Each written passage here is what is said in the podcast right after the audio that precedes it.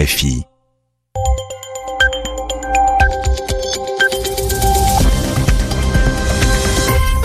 Il est 21h à Paris, une heure de moins en temps universel.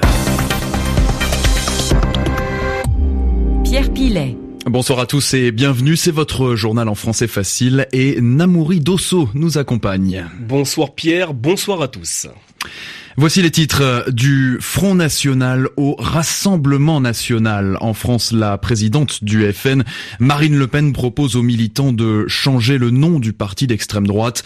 Son objectif, la refondation et des victoires aux élections. Plus de 120 pays l'attendaient. L'Alliance solaire internationale est née. Emmanuel Macron, le président français, et Narendra Modi, le premier ministre indien, ont présidé le sommet fondateur. La France s'engage d'ores et déjà à fournir un million milliards d'euros d'ici 2022. Xi Jinping sera-t-il président de la Chine à vie Terminer la limitation euh, aux deux mandats, le chef de l'État peut se représenter autant de fois qu'il veut. Et en fin d'édition, on vous parlera de la ligne rouge, c'est l'expression de la semaine d'Ivan Amar. Les journal, les journal en, français facile. Elle veut rénover le Front National, en faire un parti de gouvernement. Et pour ça, Marine Le Pen veut changer le nom de sa formation. Rassemblement national, c'est la proposition faite par la présidente du FN lors du congrès de ce parti d'extrême droite à Lille. Congrès dix mois après la défaite au second tour de la présidentielle, malgré des scores historiques. Alors un nouveau nom, pourquoi? Eh bien dans son discours de plus d'une heure, Marine Le Pen s'est justifiée. À l'heure où la France vit une recomposition politique, il doit, et c'est peut-être le plus important, exprimer notre volonté de rassemblement. À l'heure où l'immense majorité des Français, émus de voir leur pays se fracturer, aspirent à la réunion de toutes les énergies, à l'unité nationale et à la solidarité nationale, ce nom doit être plus encore qu'un projet. Il doit être un cri de ralliement, un appel à nous rejoindre, lancé à tous ceux qui, comme nous, ont la France au cœur, à tous les Français, d'où qu'ils viennent, dès lors qu'ils veulent écrire une page de l'histoire de notre pays avec nous.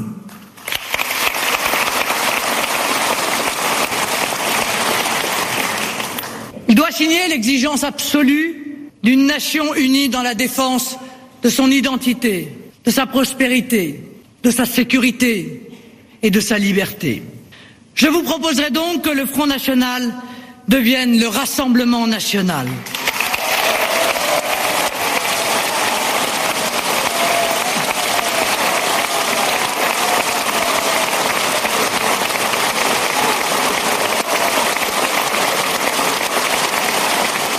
Et les militants vont voter par courrier pour valider ou pas ce changement de nom.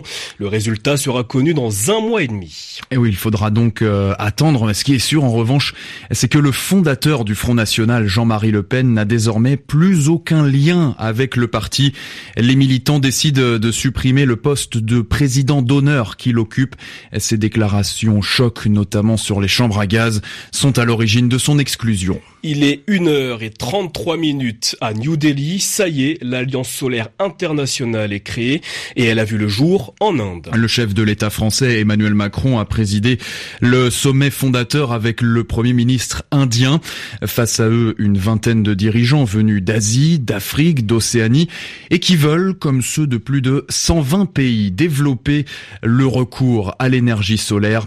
L'objectif, c'est de réduire l'utilisation des énergies très polluantes comme le charbon. Et alors, cette alliance doit permettre de mutualiser les commandes et d'avancer sur le plan technologique de, et afin de réunir des fonds.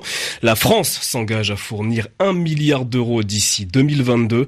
Les patrons d'entreprises françaises, eux, espèrent conquérir de nouveaux marchés. Reportage de Mounia Daoudi. Sébastien Claire a écouté avec beaucoup d'attention le discours d'Emmanuel Macron. Pour le patron de Voltalia, une entreprise qui développe des solutions dans le solaire et qui surtout réalise 80% de son activité dans les pays émergents, être à New Delhi était indispensable. C'est un lieu parfait. Il y a à peu près 60 ministres de l'industrie de pays émergents et c'est ça notre marché. Donc pour moi, c'est là l'occasion d'avoir des rencontres, des rencontres qui seraient très longues à avoir si, si je ne venais pas ici. Même enthousiasme chez François Domar, patron de Valeco, une PME de 120 personnes qui compte bien profiter du cadre de l'Alliance solaire pour conquérir de nouveaux marchés. On veut y croire, on veut croire que ça va débloquer les choses, des financements et que des projets d'ampleur vont se concrétiser ou des, projets de petites structures euh, qu'on pourra décliner dans plusieurs pays et avec des financements à la clé parce que c'est quand même le, le, nerf de la guerre, le financement dans les énergies renouvelables. Si l'on en croit Emmanuel Macron, investir dans le solaire devient de plus en plus rentable. Pour soutenir ce secteur dans le cadre de l'Alliance, la France a déjà débloqué 300 millions d'euros et s'engage à augmenter ses financements jusqu'à 1 milliard d'ici 2022. Un milliard, c'est beaucoup, mais c'est encore loin des 1000 milliards que l'Alliance ambitionne de lever d'ici 2030 pour équiper ses pays membres.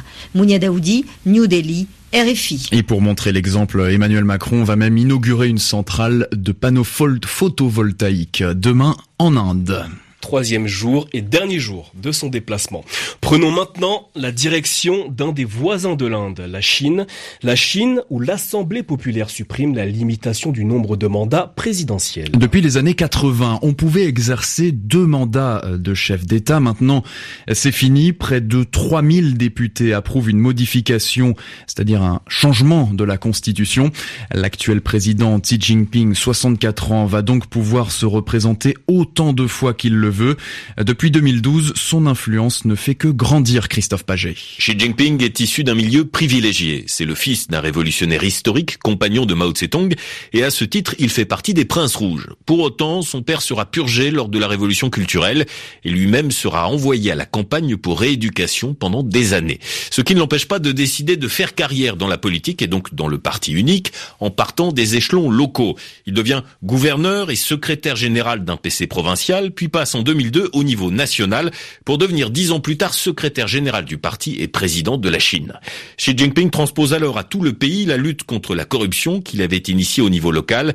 Elle lui permet d'écarter ses adversaires politiques, de placer ses hommes et de renforcer sa popularité. Il en profite pour empiler titres et pouvoirs, gagnant le surnom de Chairman of Everything, président de tout, ce que justement voulait éviter le Parti communiste après les désastres liés aux décennies de pouvoir de Mao Tse-tung.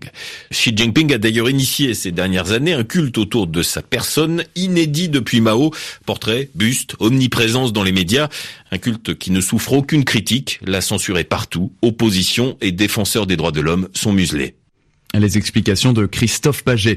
Et cette actualité en Chine, cette euh, fin de limitation du nombre de mandats présidentiels, elle inspire Yvan Amar. Son expression de la semaine, c'est ligne rouge.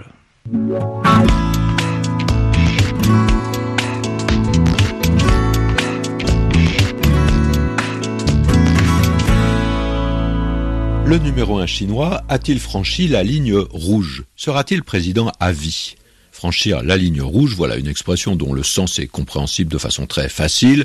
Franchir la ligne, c'est franchir un pas, c'est faire un saut qualitatif, un geste important qui se différencie des précédents et qui peut-être va amener le leader à se libérer de tout contrôle démocratique. Mais pourquoi rouge? La couleur évoquée elle a une histoire particulière par rapport à l'image du communisme, et particulièrement à celle du communisme chinois. Mais attention, son sens est double, hein, parce qu'en Chine, elle fait penser au progrès, en Occident, au danger, au risque, et donc elle est tout indiquée dans cette situation.